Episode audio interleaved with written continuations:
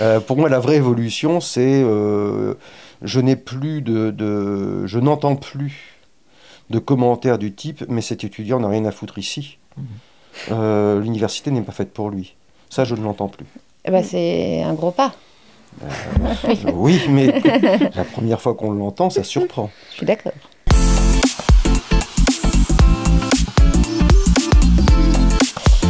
Bonjour à tous et bienvenue pour cette euh, nouvelle émission Bonjour. des inclusifs. Bonjour.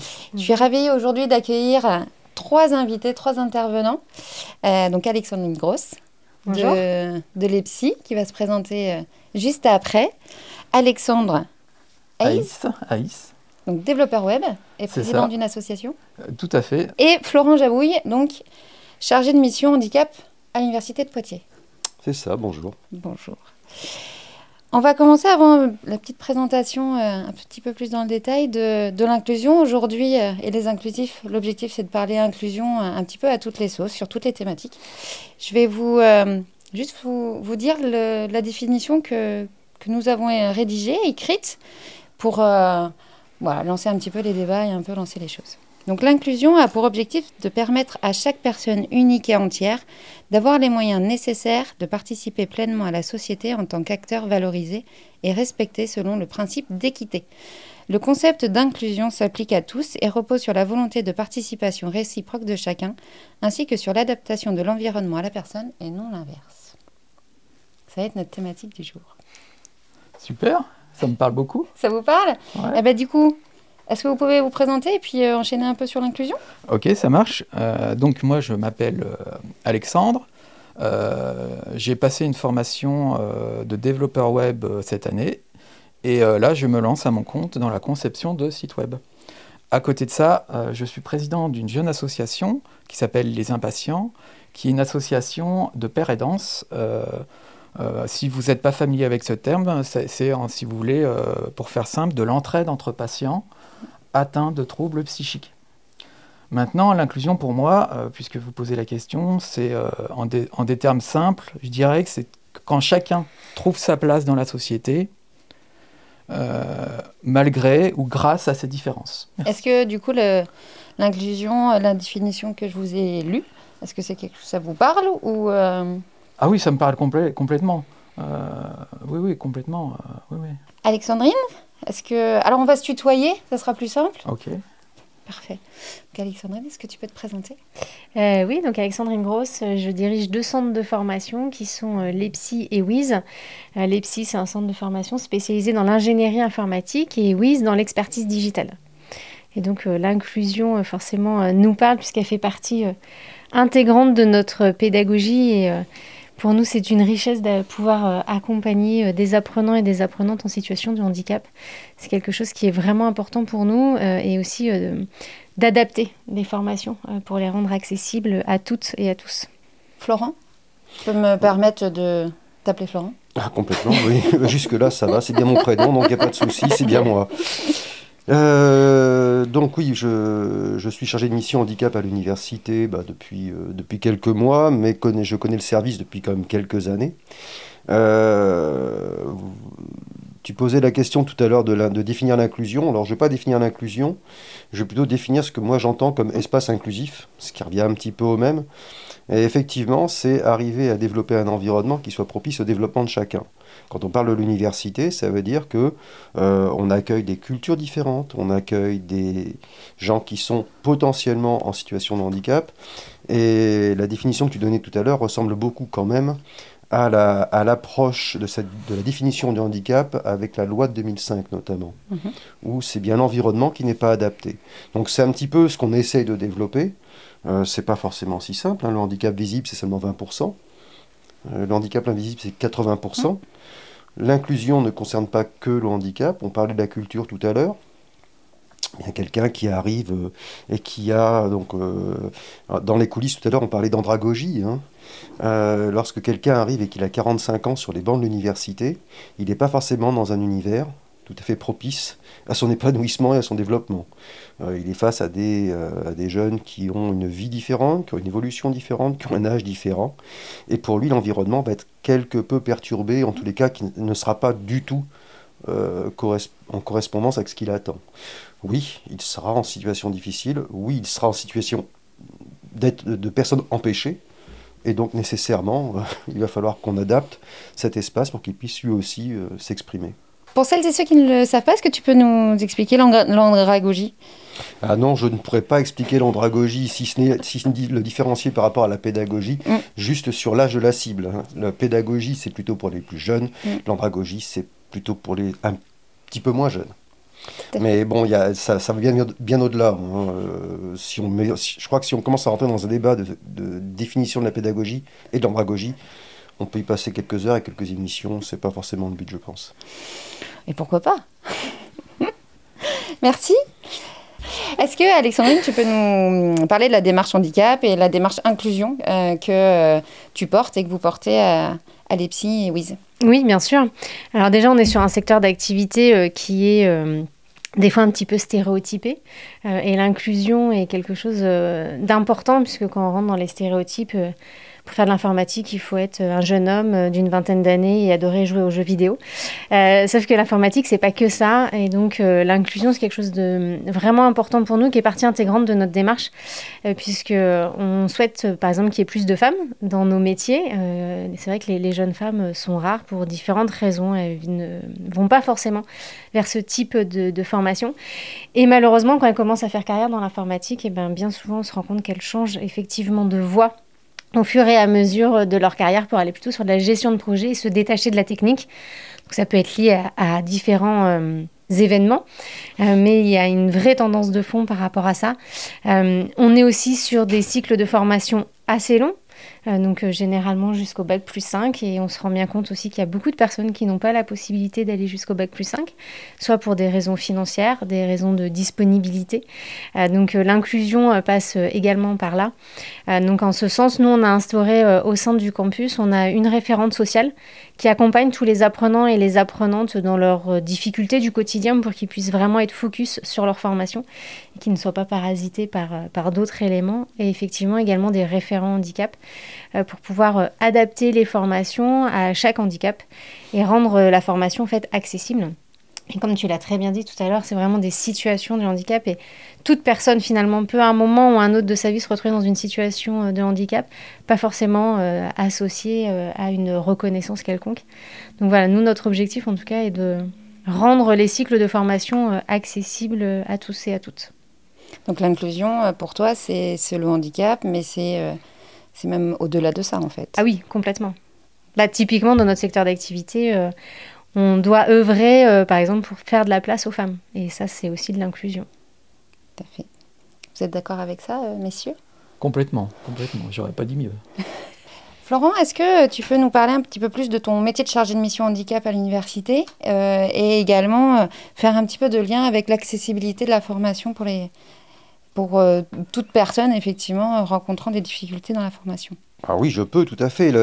alors, chargé de mission handicap n'est pas un métier. Mon métier, c'est enseignant-chercheur. Hein. Donc, euh, première mission, c'est d'enseigner. Deuxième mission, c'est de faire de la recherche. Vous mettez dans l'ordre que vous voulez. en tous les cas, c'est ça mon métier. Chargé de mission, c'est euh, c'est ce que l'on accepte de faire pour la communauté. Euh, essentiellement pour les apprenants, et j'aime bien, cette notion d'apprenant.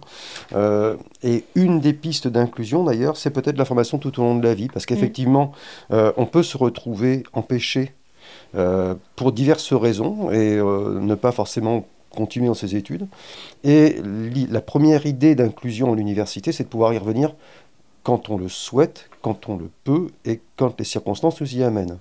Donc la FTLV, formation tout au long de la vie, c'est pour moi la première, la, première identité en fait de l'inclusion.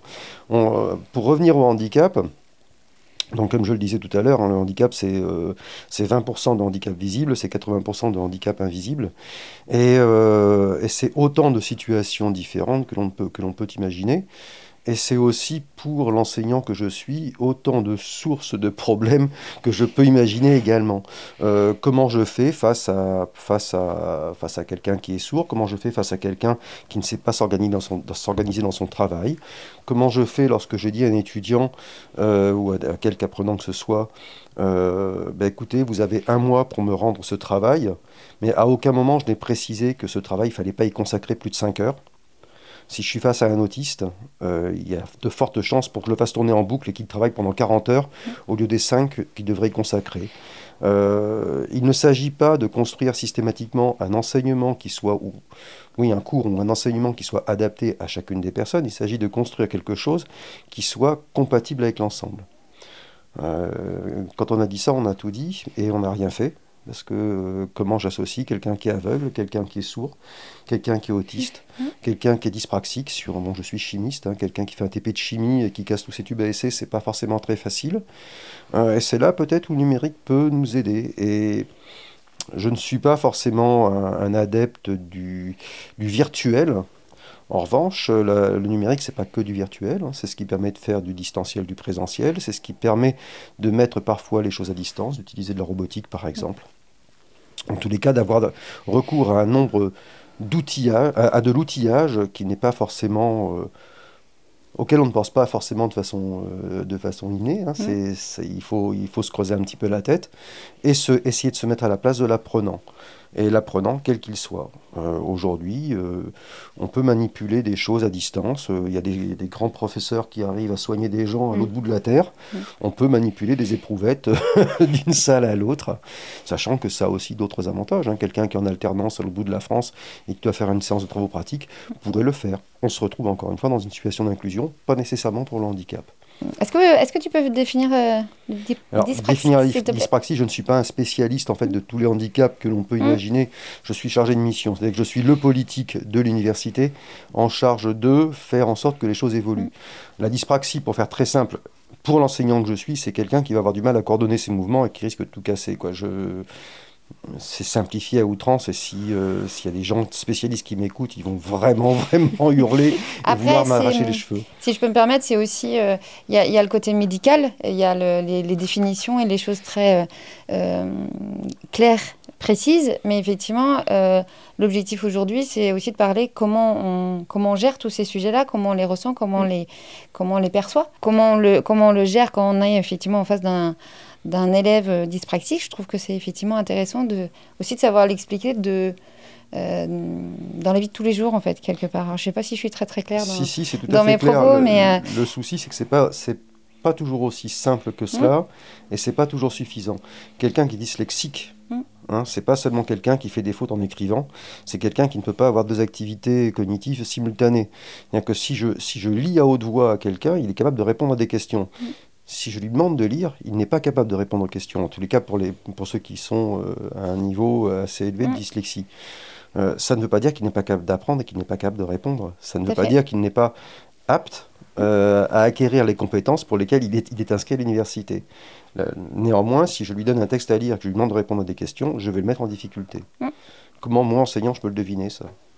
Comment, on peut, comment, on peut, former tous les enseignants à cela C'est seulement impossible. Euh, quels sont vos outils aujourd'hui en tant qu'enseignant euh, euh, pour pouvoir répondre justement à l'adaptation des supports Est-ce qu'il y a des choses qui existent aujourd'hui? Parce que le, but, c'est de dire ce qui existe, ce qui n'existe pas, ce qui, est, ce qui est facile, ce qui n'est pas facile. Parce que l'inclusion, si c'était facile, tout le monde le ferait et il n'y aurait pas de sujet, on ne serait pas là pour en parler. et il y a peut-être justement des choses sur lesquelles il, voilà, il faut mettre en avant ce qui est, ce qui est aussi pas facile. Donc, euh, ah, ce, qui ce qui manque peut-être. ce qui existe, c'est euh, et c'est peut-être nouveau à l'université, hein, euh, c'est des espaces de, de, formation pour les enseignants et enseignants-chercheurs. C'est à l'université de Poitiers, c'est le Pédagolab, hein, où on a à la fois des ressources numériques, mais aussi des ressources pédagogiques qui ne donnent pas des solutions à tout, mais qui nous, qui nous aident parfois à nous poser certaines questions par rapport à euh, non pas la transmission d'un savoir, mais l'acquisition de ce savoir par l'apprenant. Mhm. La, la, position que l'on prend n'est pas la position d'enseignement, mais on essaye de regarder ça à travers le prisme de l'apprentissage, ce qui est un changement radical. Ça fait plusieurs années, ça fait près d'une dizaine d'années que l'université de Poitiers, en tous les cas, s'est engagée dans cette voie-là. Essayer de comprendre un petit peu comment, euh, bah, comment on regarde de, de dire, de l'autre côté du miroir. Quoi. Alors, il n'empêche qu'on restera quand même des enseignants, hein, c'est quand même notre métier, enseignants-chercheurs, donc avec un adossement recherche très important. Pour autant, euh, ben, on se soucie de plus en plus de euh, comment, comment, comment l'apprenant perçoit, apprend et acquiert des compétences. Et forcément, à travers cela, ben, on est obligé enfin, si on fait notre boulot, on est quand même obligé de, de se poser la question de savoir comment tout le monde apprend, quoi, comment chacun peut apprendre. Mais on sent qu'il y a vraiment un. Ce, ce sujet-là, il il est de plus en plus présent. Parce que du coup, euh, avec Sandrine, c'est pareil. Euh, du coup, il y a, y a, aussi des cas d'adaptation de, formation. Euh, et peut-être aussi, Alexandre en, parlait aussi dans le cadre de, de recevoir une, une, une, formation.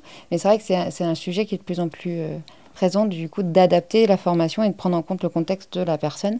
et pas juste être, si je peux me permettre, hein, d'être dans une formation descendante et, et bah, du coup, l'apprenant, il y arrive ou il n'y arrive pas. Quoi.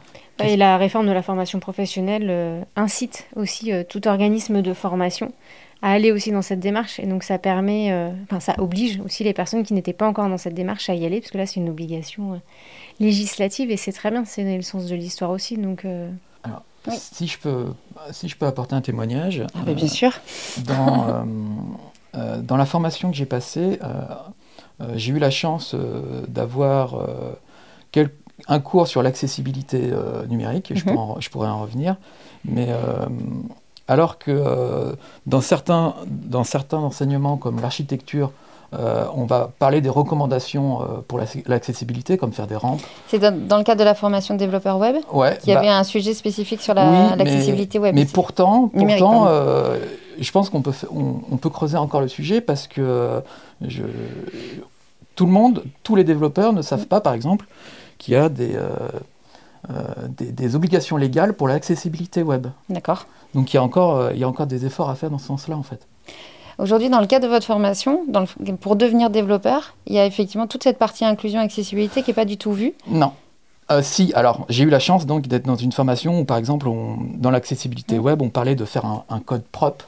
D'accord. Ou enfin des recommandations qui, qui permettent aux, aux, personnes avec une déficience visuelle, auditive, euh, intellectuelle, cognitive, euh, de, pour les faciliter l'accès au numérique. donc, mhm. il y avait des recommandations, on les a vues, mais euh, voilà, c'est peut-être pas dans tous les centres de formation. Il faut aller, il faut aller au-delà. C'est ça. Parce que du coup, il n'y a, a, pas dans les formations développeurs, etc. Après, ça, chaque organisme a ses programmes de formation. L'accessibilité peut être un thème abordé ou non. Euh, là, après, ça dépend des, organismes. Euh, pour autant, euh, effectivement, une sensibilisation, c'est indispensable. Mais si on veut être spécialisé dans ce sujet, on pourrait faire une formation que sur ce sujet-là. Donc après, tout dépend des objectifs pédagogiques, effectivement, de la formation. J'interviens également dans un fonds de dotation où, en fait, notre rôle est d'accompagner le territoire avec des solutions numérique pour favoriser l'inclusion. Mais on se rend compte que des fois, ça peut aussi être l'inverse. Donc, c'est l'informatique pour l'inclusion ou l'inclusion pour l'informatique. Finalement, on se rend compte que les deux thématiques euh, sont souvent présentes. Alexandre, est-ce que tu peux nous parler des, adaptations, justement, en termes d'accessibilité euh, numérique? Euh, Tout à fait. en tant que développeur, il faut s'intéresser à ce sujet. il y a des recommandations à suivre, comme euh, le euh, les recommandations pour l'accessibilité, il y a, euh, à titre d'exemple, le contraste des couleurs, choisir des polices de caractère clair et lisible, légender ses vidéos, choisir des textes alternatifs pour ces images. Parce, oui. Est-ce que. pardon, faire, du, faire du code propre surtout.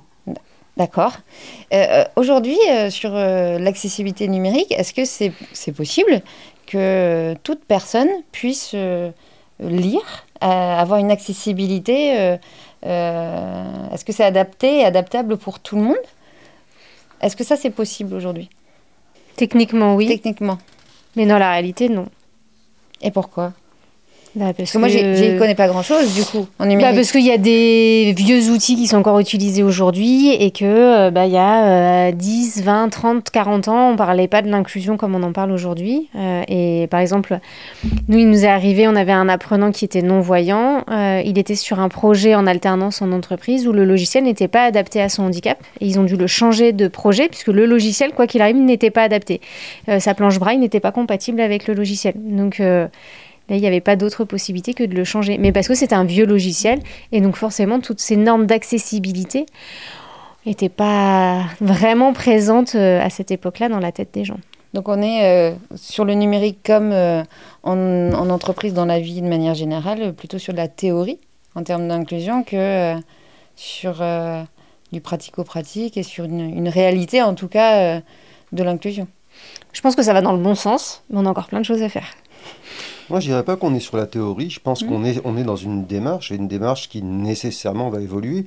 De la même manière que le, nombre de, de, personnel ou d'apprenants en situation de handicap évolue, ça ne veut pas dire qu'il y en a mm. plus maintenant qu'avant c'est seulement qu'on leur laisse plus la place. Donc c'est mm-hmm. l'essence même de l'inclusion, c'est-à-dire que le, cette ouverture devient visible. Euh, je suis pas sûr qu'on soit, euh, qu'on soit au bout, qu'on sera un jour au bout. À mon avis, c'est une, une vraie démarche. Et c'est pas une question de théorie ou pas. C'est peut-être notre ouverture, notre ouverture d'esprit qui, qui, qui, évolue et qui change. Euh, y a, je ne veux pas faire mon sachant sur le, sur le handicap, mais les derniers à avoir euh, eu une loi, je ne parle pas des Français, hein, je parle de ceux qui avaient euh, en Europe qui ont eu des dernières lois, c'était les Italiens, c'était en 1970. Pour nous, on continue à dire, mais ces gens-là n'ont rien à faire ici, ils ne devraient pas être à l'université. Il faut des centres spécialisés pour eux. Euh, l'autisme en France, c'est euh, Macron 2018. Hein, euh, et écouter les émissions sur l'autisme, et, ce que l'on entend, c'est. Je vais la faire courte, hein, mais c'est toujours de la faute de la mère. Hein, mais c'est pas, pas votre enfant qui a un problème, c'est vous.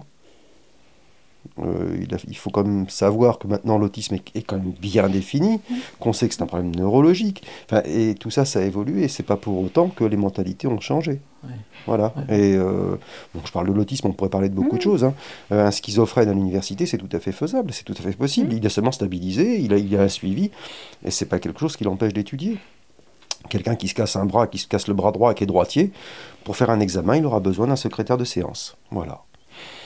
C'est un empêchement ponctuel, c'est ce que tu disais tout à l'heure. Hein. C'est, euh, l'inclusion, c'est aussi ça. Donc le numérique va servir, mais c'est le numérique au service d'eux, mhm. et c'est pas le numérique comme, euh, comme seul outil.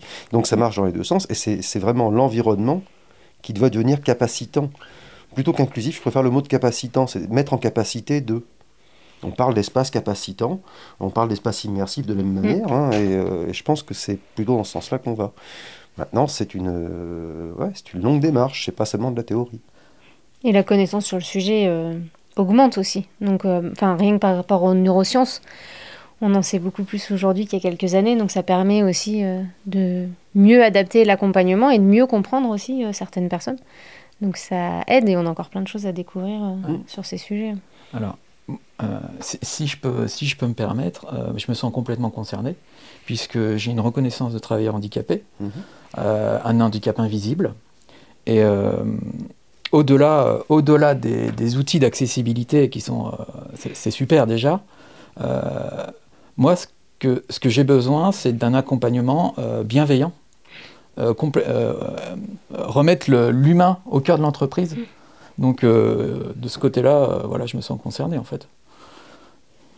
C'est sûr. Et aujourd'hui, est-ce que euh, tu, euh, tu, vois des changements, des évolutions dans la société, dans, euh, bah, dans les phases d'apprentissage, dans les phases de la vie? Enfin, Est-ce que de manière générale, il y a, y a cette évolution? Tu Oui, par exemple, quand j'ai cherché une formation de dev web, on m'a dirigé vers le Cap Emploi, qui, qui, accompagne des personnes avec un handicap, et qui m'ont qui m'ont permis euh, d'accéder plus facilement à la formation grâce à des financements. je pense que si j'avais été une personne entre guillemets valide, ça aurait été plus compliqué. Donc je sens vraiment un accompagnement de, beaucoup d'acteurs autour de moi. Et euh, c'est un soutien en fait euh, très important hein, à mes yeux. Et aujourd'hui, je crois que tu te lances donc à ton compte. C'est ça. Et, et, comment ça se passe? Est-ce que tu peux nous en, Alors, nous en parler? si je me suis lancé à mon compte, c'est pour deux raisons. C'est euh, en, premièrement, c'est euh, euh, le télétravail notamment, ça me permet d'être moins dans le stress, d'avoir moins de sources de stress, par exemple le transport, la hiérarchie, les horaires, tout ça. là, c'est plus facile pour moi. Mmh. Mais d'autres personnes en handicap vous diront l'inverse. Ils ont d'autres personnes ont besoin d'un cadre pour être mmh. rassurées. Mmh. Moi, ça me voilà. Et l'autre raison, c'est que je me sens acteur je prends mes propres décisions. Mhm. Et euh, c'est très bon euh, quand on n'a pas forcément beaucoup d'estime de soi de se sentir autonome en fait. Voilà. Ça, c'est chouette, bravo Merci. pour cette, toute cette démarche et tout ce travail, parce qu'effectivement, c'est des, des, étapes- des étapes à passer qui sont Ouais, pas, forcément, euh, pas forcément simples. Mais C'est vrai que de manière générale, l'inclusion, euh, on peut en parler, je pense, pendant des heures, parce qu'en fonction de chacun, en fonction de si on est en situation de handicap ou pas, si, euh, comment faire pour accompagner des personnes en situation de handicap, euh, la bienveillance, l'envie, euh, c'est hyper important. primordial, mais de part et d'autre. Parce que euh, il y aura toutes les bonnes volontés des organismes et autres pour pouvoir accompagner. Euh, il faut que bah, les personnes elles aient envie d'être accompagnées, qu'elles aient envie de s'en sortir. Et à l'inverse, il peut y avoir des personnes qui ont envie de s'en sortir et il faut qu'ils rencontrent les bonnes personnes pour ouvrir les portes. C'est ça. Donc euh, je crois que c'est un travail d'équipe en fait, quelque part, pour euh, y arriver. Et c'est vrai que ça fait du bien d'entendre que part et d'autre, euh, ça avance. Euh, parce que je pense que c'est uniquement comme ça qu'on qu'on va y arriver. Et pour revenir sur, ta, sur votre question, euh, sur ta question, euh, comment je vois l'évolution Mm. En fait, euh, au début de ma maladie psychique, euh, j'assumais pas et je n'allais pas, euh, je me mettais pas en avant, euh, j'exposais pas ma maladie. Et en fait, j'ai compris une chose, c'est qu'en assumant complètement ma maladie, euh, c'est beaucoup plus facile euh, d'en parler. Et euh, je, je constate, hein, euh, sans aucune exception, que tous les employeurs que j'ai eus, euh, ou les, les enseignants, bah, en fait, ils sont hyper, ouverts et euh, ils acceptent pleinement, en fait. Donc, je pense que ça, c'est une peur que j'avais Mhm. et que j'ai pu, et c'est plus facile pour moi aujourd'hui d'assumer ma situation qu'avant, en fait.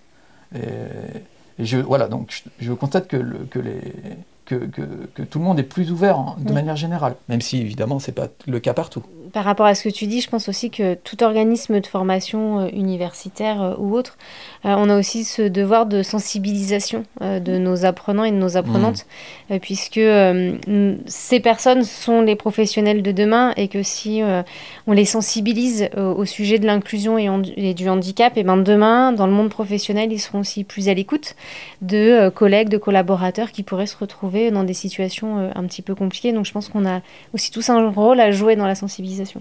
essentiel. Et là, cette sensibilisation, en fait, ça revient à, à- à développer une, une forme de bienveillance qui ne soit plus une bienveillance dictée, mais une bienveillance euh, induite par la situation. Et c'est pas tout à fait la même chose. Et effectivement, ça, ça revient à sensibiliser les gens. J'aimerais revenir sur le, justement sur cette approche. Il y a eu deux mots qui ont été, des mots qui ont été prononcés qui sont très importants. Il y avait le mot estime de soi. Et, justement, l'université, à travers différents programmes, hein, et on travaille avec une association qui s'appelle Handisup Centre-Ouest, euh, où on a développé le programme phare. Donc phare, c'est un acronyme que je n'essaierai pas de, de vous redonner parce que je ne le connais pas. Euh, c'est par-delà du handicap et euh, après le reste, je ne, le sais plus. L'essentiel, c'est que on va aller chercher des collégiens et des lycéens en situation de handicap euh, et peut-être dépasser, euh, à travers des ateliers, les aider à dépasser ce, ce statut, cette, cette espèce de plafond, de plafond de verre qui leur dit ben non, tu n'as pas le droit d'aller plus loin. Donc là, c'est l'œuvre d'une association hein, euh, qui, est, qui est installée à Poitiers, avec qui l'université travaille depuis, depuis très longtemps. Et euh, j'allais dire que Dame Covid nous a un peu aidés parce que atelier, quand on fait déplacer un, un jeune sur un, un atelier qui a lieu à Poitiers, qu'on le fait venir euh, du fin fond du Loup du Nez ou du fin fond du Mont-Morillonnais, ça veut dire qu'il va passer plus de deux heures en voiture, fatigabilité augmentée, etc., etc. Donc on n'est pas forcément, c'est pas forcément bienveillant, même si on veut être bienveillant, c'est pas forcément bienveillant. Et là, le numérique nous a un petit peu aidé quand même. C'est euh, bah, construire des ateliers à distance. Il n'y a pas ce relationnel, il n'y a pas ce contact, mais c'est mieux que rien.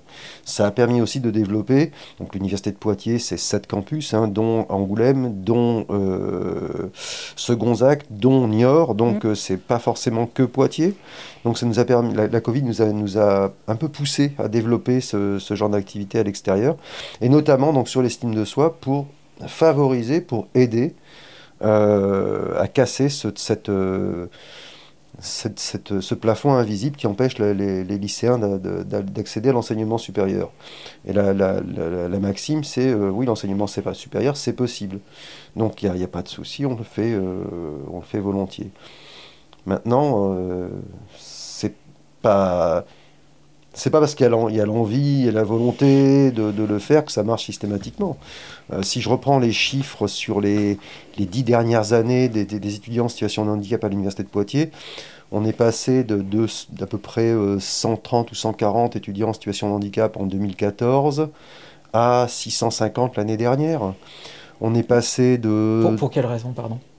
Juste, juste la détection des gens, des gens qui se, dont, dont on sait maintenant qu'ils étaient en, en, situation de handicap. Hmm, le diagnostic. Je pense pas que le diagnostic, diagnostic posé. Et c'est oser dire. C'est pas que oser dire, je pense. C'est aussi pousser à dire. Tu disais tout à l'heure, euh, Alexandre, que euh, maintenant, maintenant que tu l'as dit, tu te sens mieux. Oui. C'est un, peu ce que tu as dit. Mais ça, c'est ton ressenti. Tout le monde n'est pas comme ça. Complètement. Euh, je suis aussi euh, référent local pour le projet Aspi Friendly. Aspi Friendly, donc c'est un, c'est un projet de quelques millions d'euros porté par l'Agence nationale de la recherche, enfin financé par l'Agence nationale de la recherche, porté par un, collègue de l'université de Toulouse par Bertrand Montubert, pour ne pas le citer. Hein. Euh, si vous regardez un petit peu sur Internet, c'est quelqu'un qui a, qui a, déjà quand même quelques, j'allais dire quelques lettres de noblesse. Euh, et c'est un projet qui vise à amener les, euh, les, étudiants souffrant de troubles du spectre autistique non déficient intellectuel à poursuivre leurs études. Pour ces gens-là, euh, beaucoup, peu veulent se dévoiler en quelque sorte, même connaissant le projet, même connaissant le principe. Et ceux qui le font, le font pour des raisons diverses et variées. Euh, en nombre, si je, reprends le nombre d'étudiants souffrant de TSA, enfin présentant des TSA à l'université, euh, sur les cinq dernières années, on est passé de 3 à 28. Je ne suis pas persuadé qu'il y, y en ait beaucoup plus qu'avant on, le sait un peu plus. Et mm. ceux qui rentrent dans le projet SP Friendly, ceux qui acceptent d'y rentrer, donc qui acceptent de dévoiler cela euh, à leur, à euh, j'allais dire à leurs congénères, à leurs pères et aux profs et à, l'ensemble, il n'y en, avait que 4 l'an passé. Mm. Sur les 28 détectés, dont on sait qu'ils sont, qu'ils sont Asperger, seulement 4 ont accepté de rentrer dans ce projet-là. Et on ne va pas les pousser à le faire. Mais c'est vrai que dans certains cas, c'est plus facile d'expliquer à, des collègues enseignants, euh, ben voilà, telle situation peut être vecteur de stress et peut engendrer telle situation. Le cas classique pour les Asperger, c'est euh, généralement euh, soit l'hyperacousie, en tous les cas l'hypersensibilité, que ce soit la lumière, au son, etc. Pour d'autres, ça va être au contraire l'hyperactivité. Et quand je mets les deux dans la même salle, imaginez ce qui se passe. J'en ai un qui ne peut pas, qui, euh, pour qui tous les sons ont la même importance, le même impact. Euh, donc le bruit du néon a la même importance que la voix du prof. Et lui, il est obligé, il passe son, toute sa journée à filtrer tout ça, à donner une importance relative à chaque chose. Donc c'est un travail énorme. Et il a à côté de lui quelqu'un qui ne peut rien faire sans verbaliser tout ce qu'il fait. Donc bouger et parler sans arrêt mettez les deux dans la même pièce, imaginez ce qui peut se passer. Une situation cocasse sûrement. et mettez l'enseignant en face, mm. qui lui ne comprend rien, mm. qui ne sait pas ce qui mm. se passe devant lui, qui n'est pas au courant en fait, bah, ni, des, ni des syndromes des uns, ni, du, ni du potentiel de l'autre. Voilà, et c'est des situations qui arrivent. Et aujourd'hui, eh ben, on a moins peur de, de, parler de ces situations. On a une équipe formidable, hein, euh, donc le service handicap étudiant, c'est euh, quatre personnes, c'est trois chargés d'accompagnement.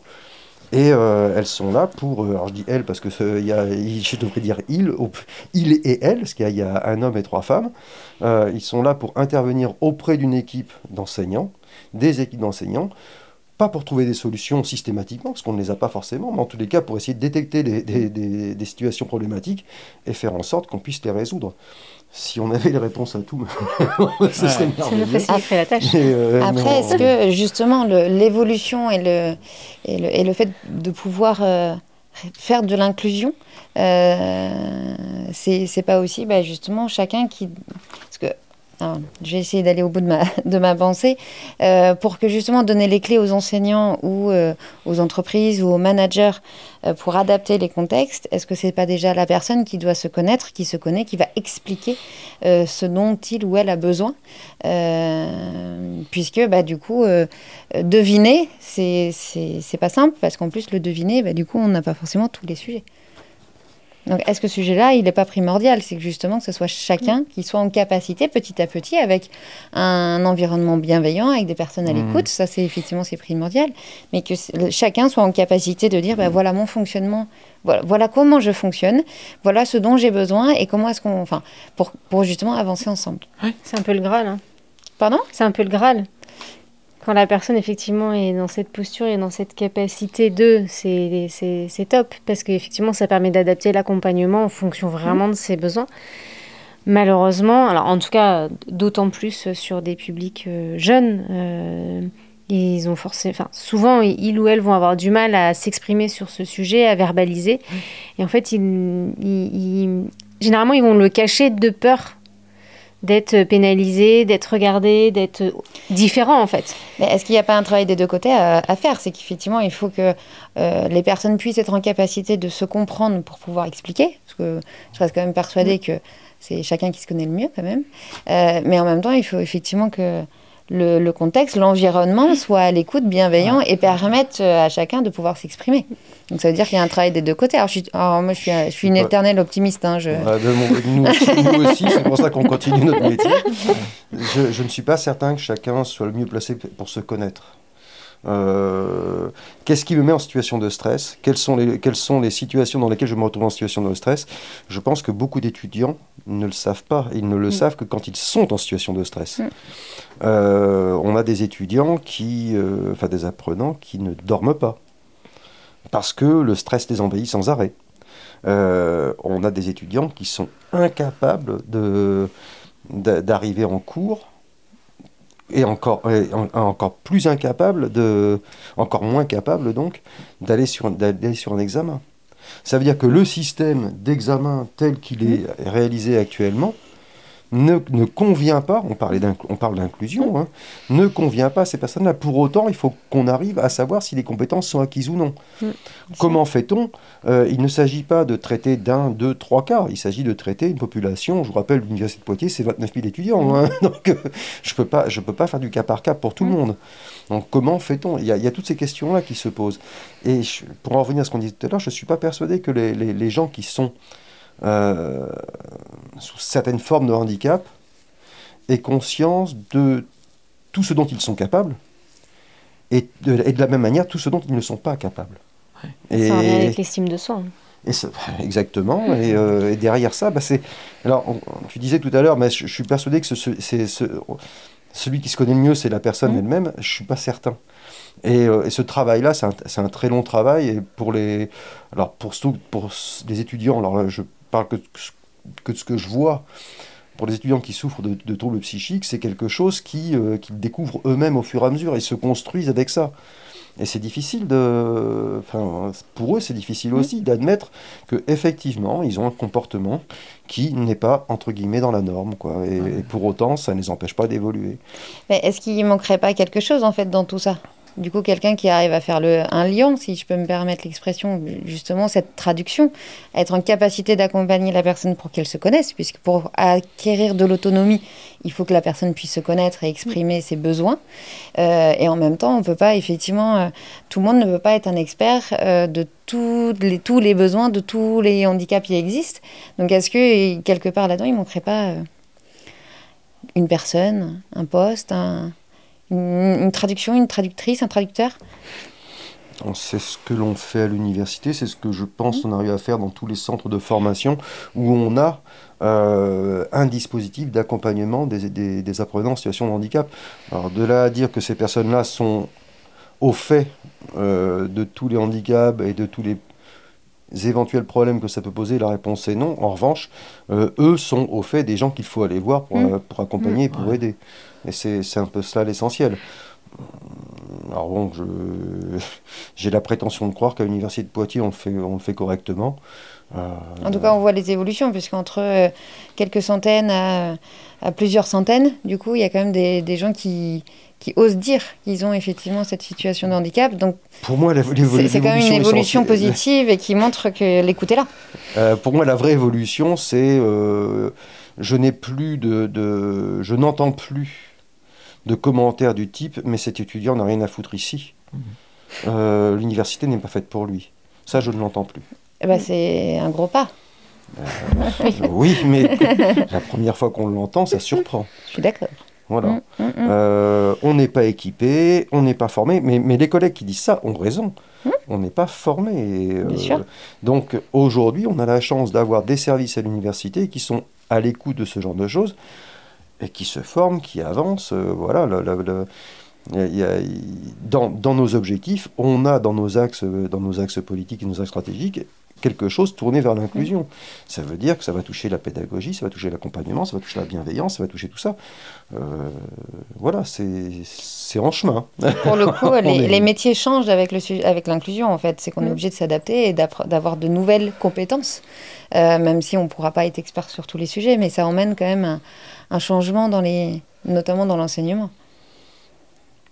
Oui, Voire aussi dans les postes de manager, hein, si on, effectivement, on c'est indispensable. Mm. C'est, enfin, ça en vient à ce que je disais tout à l'heure avec la sensibilisation. Hein. C'est que ce sont des potentiels managers demain et que si effectivement ils sont déjà euh, euh, dès l'école, dès leur formation, euh, baignés mm. dans l'environnement de l'inclusion et sensibilisés à ces sujets, eh bien demain ça fera des managers très certainement plus bienveillants et en tout cas à l'écoute du management inclusif. Je voulais revenir sur un sujet. Euh, c'était pourquoi euh, euh, certains, certaines personnes avec un handicap n'avaient pas pris la parole et ne, ne parlaient pas de leurs besoins. Mhm. ayant connu ça, en fait, ma première psychose à 25 ans, j'en ai fait par la suite, en fait, j'ignorais complètement ce que c'était qu'une psychose j'ignorais complètement. Euh, quand j'en parlais à ma sphère familiale, euh, personne ne savait ce que c'était. Euh, quand je, ne savais pas vers qui m'adresser. Donc, ce que je veux dire, c'est que c'est un problème carrément sociétal, en fait. Hum, hum. Bah, la sphère familiale est très importante. Hein. Parce que ça peut arriver aussi des fois que des apprenants soient identifiés, effectivement. En tout cas, on identifie qu'ils ont un besoin d'accompagnement spécifique et où la famille se refusent en fait euh, d'aller euh, dans ce sens. Donc c'est pour ça que c'est clair que c'est sociétal. Et en, avant que moi-même j'accepte d'accepter le diagnostic, fallait que ma famille accepte. Mm. C'est un cheminement très long, très très long, qui peut prendre une dizaine d'années. Mm. Enfin, vous savez mieux que moi. Hein. Est-ce que tu peux nous définir euh, la psychose Alors, à mon sens, qui, je ne suis pas un médecin, mais à mon sens, la psychose, c'est quand on perd contact avec la réalité. Et contrairement à la névrose, où on est un conscient euh, de notre maladie, dans la psychose, on nie souvent être malade. Voilà. D'accord. Et du coup, euh, c'est des sujets dont toi tu as pu euh, travailler pour effectivement mieux comprendre ce bah, sujet-là et bah, puisque, puisque j'étais complètement concerné par le sujet, oui, je me suis renseigné. Mmh. oui, oui, tout à fait. Tout à fait. Et je suis d'autant plus concerné qu'on on en parle dans mon association mmh. à Poitiers. Et peut-être aussi cette pour ça que tu t'es lancé dans la présidence d'une association? Oui, oui, complètement. Euh, bah, là où, là où j'ai connu une souffrance, c'est une façon de réparer la souffrance en aidant d'autres personnes à, mhm. affronter cette souffrance. Donc complètement. Est-ce qu'il y a des liens entre, les, entre universités, euh, centres de formation et justement des associations comme ça de pérédance qui pourraient effectivement euh, euh, ça pourrait être intéressant, enfin justement ce travail-là entre celles et ceux qui ont réussi à avancer euh, pour pouvoir justement aussi euh, aider les référents handicap et autres à, à comprendre les différents handicaps que, que, les enseignants, managers, peu importe, peuvent rencontrer. Oui, là par exemple, aujourd'hui, nous, tous les référents handicap de France sont en formation. Euh, justement pour mieux comprendre les situations de handicap et mieux accompagner nos apprenants et nos apprenantes. On fait des sensibilisations auprès de nos apprenants, apprenantes et aussi collaborateurs, euh, où euh, des associations effectivement donnent de leur temps pour venir bah, sensibiliser les, les, promotions. Et puis on a des apprenants et des apprenantes qui sont en situation de handicap et qui sont à l'aise, j'ai envie de dire, euh, avec, euh, avec cela et euh, qui du coup participe aussi à, la communication mm. sur, sur le sujet, à cette sensibilisation. Et, l'engagement associatif, c'est quelque chose qui est, qui est, important et on souhaite favoriser l'engagement associatif de nos apprenants et de nos apprenantes parce qu'on pense que les sensibiliser à l'inclusion et en tout cas les rendre un peu plus humaniste, j'ai envie de dire, bah, ça passe aussi par l'engagement associatif. Donc euh, c'est des actions qui sont à valoriser. 100% d'accord. Alors, je le disais tout à l'heure, nous, on travaille beaucoup avec Andy Ouais. Centre-Ouest, Mm. mais euh, de la même manière, on est euh, tous adhérents euh, des différentes associations nationales qui nous permettent d'être aussi en relation. Alors, il y a, y y tout un réseau, en fait, d'universitaires qui fait que quand il y a une question qui se pose, bon, on est toutes les, toutes les universités de France et de Navarre à répondre.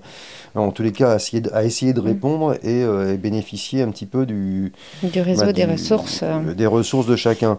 Andy Centre-Ouest travaille beaucoup sur la paire aidance et sur la paire émulation. Euh, et c'est quelque chose qui, euh, qui se ressent dans la façon de travailler. C'est vraiment quelque chose qui est... euh, je ne sais pas comment le définir autrement, mais il y a, il y a vraiment cette notion de... c'est pas que de l'entre-soi, c'est bien de la bienveillance, mais de la bienveillance partagée par des gens qui sont dans la même situation. Et bah oui, c'est... Est-ce- Excuse-moi, est-ce que tu peux me définir, nous définir la paire émulation, que- un terme que je connaissais absolument pas? C'est c'est un peu comme la paire aidance, la paire émulation, c'est comment je vais susciter l'intérêt.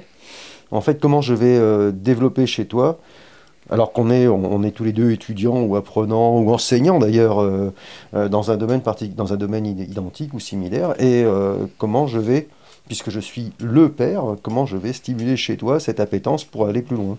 D'accord.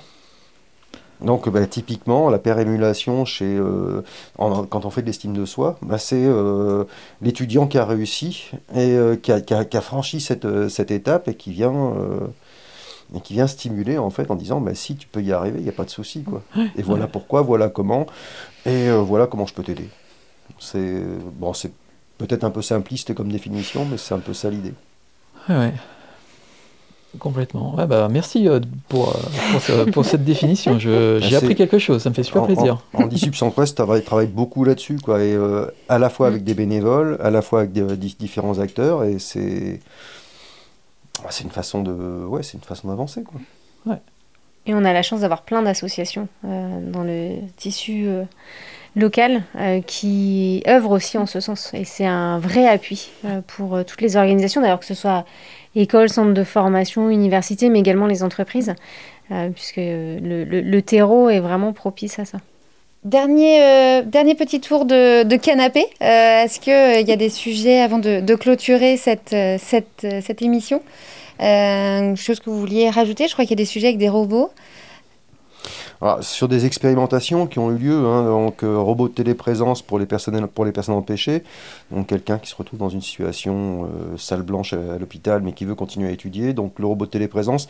J'allais dire que les, nouveaux outils numériques développés pendant la Covid mettent un petit peu les, robots dans l'ombre, hein. c'est-à-dire qu'on a développé largement autant de, de choses qui sont euh, au moins aussi bien et beaucoup moins onéreuses euh, avec des, outils numériques que l'on arrive à utiliser maintenant.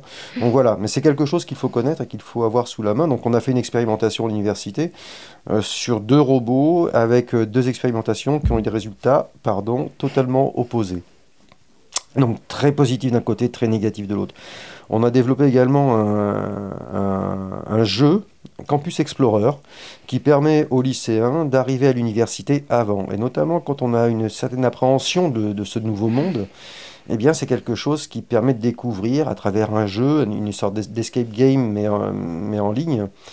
Et euh, le caractère inclusif, là, on l'a complètement, puisque c'est aussi développé pour les étudiants euh, qui sont de cultures différentes et qui sont à l'étranger et qui vont découvrir l'université. Vous savez, quand on, a, quand on arrive euh, euh, du fin fond de l'Asie euh, ou du fin fond de l'Europe et qu'on arrive dans un, dans un milieu culturel différent, ben, on est quelquefois content de pouvoir appréhender un certain nombre de choses a- avant. Mm. Et puis bon, toujours dans, dans les expérimentations, on a aussi à l'université développé, enfin, mis en service un certain nombre de, de dispositifs, comme par exemple des, des- des gilets qui permettent aux, aux sourds et malentendants de, de ressentir en fait la musique lorsqu'il y a un concert. Et euh, d'une approche qui était, j'allais dire au départ gadgetique, on en est venu à quelque chose qui est euh, tout à fait bien perçu et qui permet aux, aux jeunes, même, même s'ils sont malentendants, de participer et de vivre en fait les concerts comme, comme les autres. Est-ce est-ce que toutes ces expérimentations, on peut les retrouver si on fait des recherches en ligne euh, Ah, complètement, oui.